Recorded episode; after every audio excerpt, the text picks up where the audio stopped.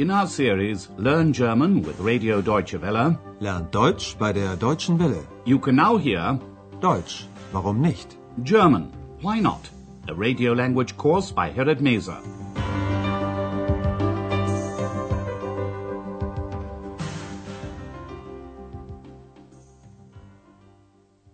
Liebe Hörerinnen und Hörer.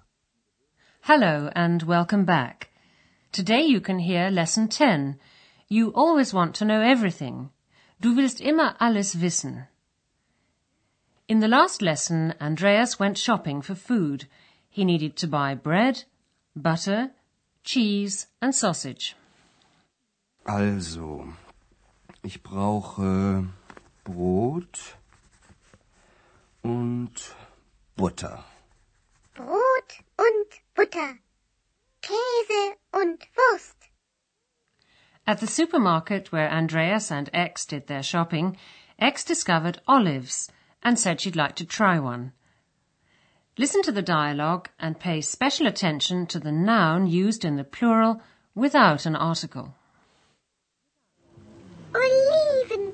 Es gibt Oliven. Kann ich mal eine probieren? Äh, möchten Sie noch Oliven?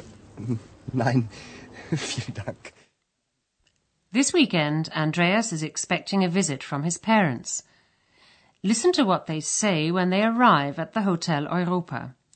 Frau Berger, the hotel manageress, is there too, and Andreas introduces her to his parents. What does Frau Berger say about Andreas?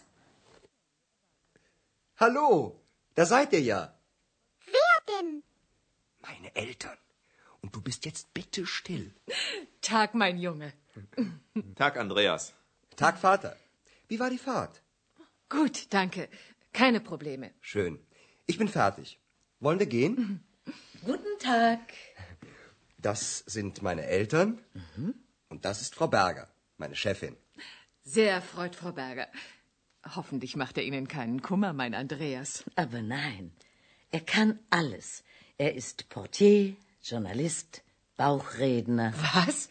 Du bist Bauchredner? Ähm, wollen wir nicht gehen? Frau Berger praises Andreas to his parents. She tells them all the things he can do. She says he's a porter, a journalist, and a ventriloquist. Listen to the dialogue once again. Andreas asks his parents how their journey was. Wie war die Fahrt? Then he tells them that he's finished work. Ich bin fertig. And then he says, Shall we go? Wollen wir gehen?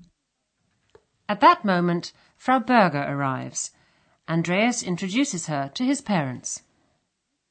Das sind meine Eltern. And then he introduces his parents to Frau Berger. Und das ist Frau Berger, meine Chefin. Andreas's mother replies formally and says, very pleased, meaning very pleased to meet you. Sehr erfreut, Frau Berger. Frau Schäfer adds that she hopes Andreas doesn't cause Frau Berger any trouble. Kummer.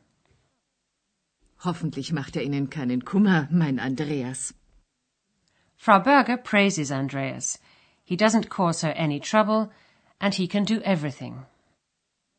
Aber nein, er kann alles. Frau Berger says Andreas is a porter, a journalist, and a ventriloquist. Er ist Portier, Journalist, Bauchredner. Frau Schäfer doesn't know that Andreas is a ventriloquist, nor does she know that Andreas just says this to distract attention away from Ex. Andreas doesn't want to talk about this, and so he says, Why don't we leave? Ähm, wollen wir nicht gehen? At that moment, Frau Schaefer discovers a photo on the wall above the reception desk. It's a family photo. Frau Schaefer is curious and friendly by nature and asks Frau Berger about her relatives. Frau Berger tells her about her family. She has a brother, Bruder, and a sister, Schwester. Listen again. What do you know about Frau Berger's brother and sister? Ich will ja nicht indiskret sein, aber das ist doch sicher Ihre Familie, oder? Ja, das stimmt. Das hier vorne sind meine Geschwister. Und das bin ich. Das sieht man ja sofort. Und leben Ihre Geschwister auch in Aachen? Nein, meine Schwester lebt in München. Sie ist dort verheiratet. Und Ihr Bruder? Der ist in Frankfurt. Und Ihre Eltern? Sind die in Aachen? Nein, sie sind beide tot. Ach, das tut mir aber leid. Du willst auch immer alles wissen. Ist schon gut so. Frau Berger's sister is married and lives in Munich. Her brother lives in Frankfurt. Listen to the dialogue once again. Frau Schaefer begins the conversation by saying, I don't wish to be indiscreet. Ich will ja nicht indiskret sein. And then she goes on to say that the photo is probably of Frau Berger's family, Familie. But surely that's your family, isn't it? she asks. Aber das ist doch sicher Ihre Familie, oder? Frau Berger says it is and points to her brothers and sisters who are in the front, vorne, of the picture. Das hier vorne sind meine Geschwister. Then Frau Berger points herself out in the picture and says, That's me. Und das bin ich. Frau Schaefer comments that she can see that at once. Das sieht man ja sofort. She asks if Frau Berger's brother and sister live, leben, in Aachen. Und leben Ihre Geschwister auch in Aachen? But that isn't the case. Frau Berger's sister is married and lives in Munich. Meine Schwester lebt in München. Sie ist dort verheiratet. Her brother lives in Frankfurt. Frau Berger's parents are both dead. Tot. Sie sind beide tot. Frau Schaefer hadn't expected Frau Berger to say that. She says she's very sorry to hear that. Ach, das tut mir aber leid. Up to this point, Andreas has been listening quietly to the conversation. Then he says, a little critically of his mother, You always want to know everything. Du willst auch immer alles wissen. While Andreas and his parents are leaving the hotel, we'll take a look at a modal verb and the particle ja.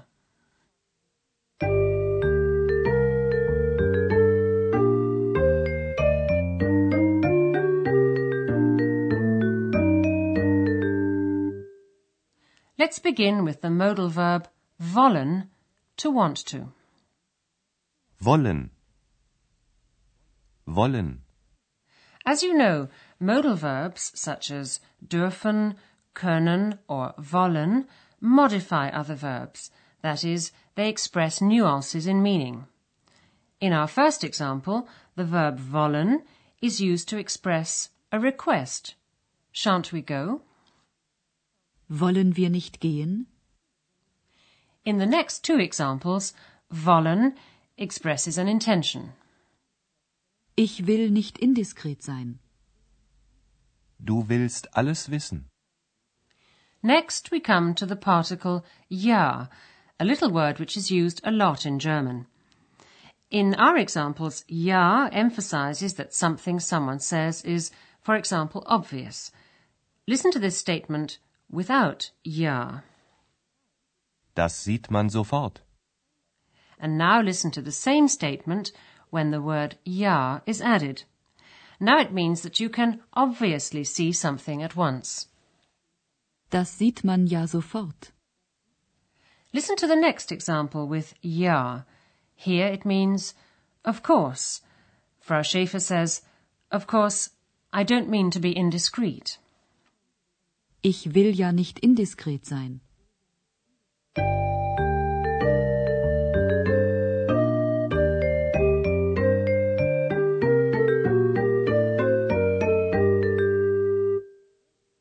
And now listen to both dialogues once again from the beginning. And while you're listening to the music, sit back and relax.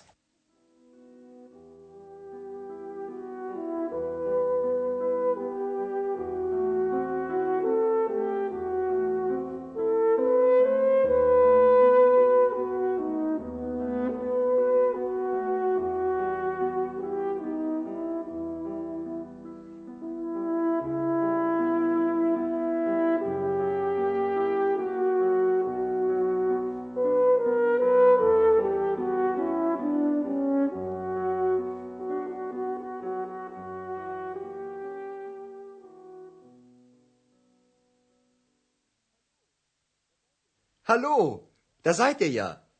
Wer denn? Meine Eltern. Und du bist jetzt bitte still. Tag, mein Junge. Tag, Andreas. Tag, Vater. Wie war die Fahrt? Gut, danke. Keine Probleme. Schön. Ich bin fertig. Wollen wir gehen? Guten Tag. Das sind meine Eltern. Und das ist Frau Berger, meine Chefin. Sehr erfreut, Frau Berger. Hoffentlich macht er Ihnen keinen Kummer, mein Andreas. Aber nein, er kann alles. Er ist Portier, Journalist, Bauchredner. Was? Du bist Bauchredner? Ähm, wollen wir nicht gehen? Frau Schaefer sees a photograph at the reception desk and asks Frau Berger if it's a picture of her family. Ich will ja nicht indiskret sein, aber das ist doch sicher Ihre Familie, oder? Ja, das stimmt. Das hier vorne sind meine Geschwister. Und das bin ich. Das sieht man ja sofort. Und leben Ihre Geschwister auch in Aachen? Nein, meine Schwester lebt in München. Sie ist dort verheiratet. Und Ihr Bruder? Der ist in Frankfurt. Und Ihre Eltern? Sind die in Aachen? Nein, sie sind beide tot. Ach, das tut mir aber leid. Du willst auch immer alles wissen. Ist schon gut so. Well, that's all for today. Goodbye for now and do join us for the next lesson. Tschüss. You've been listening to our language course Deutsch, warum nicht? A production of Radio Deutsche Welle in cooperation with the Goethe Institute in Munich.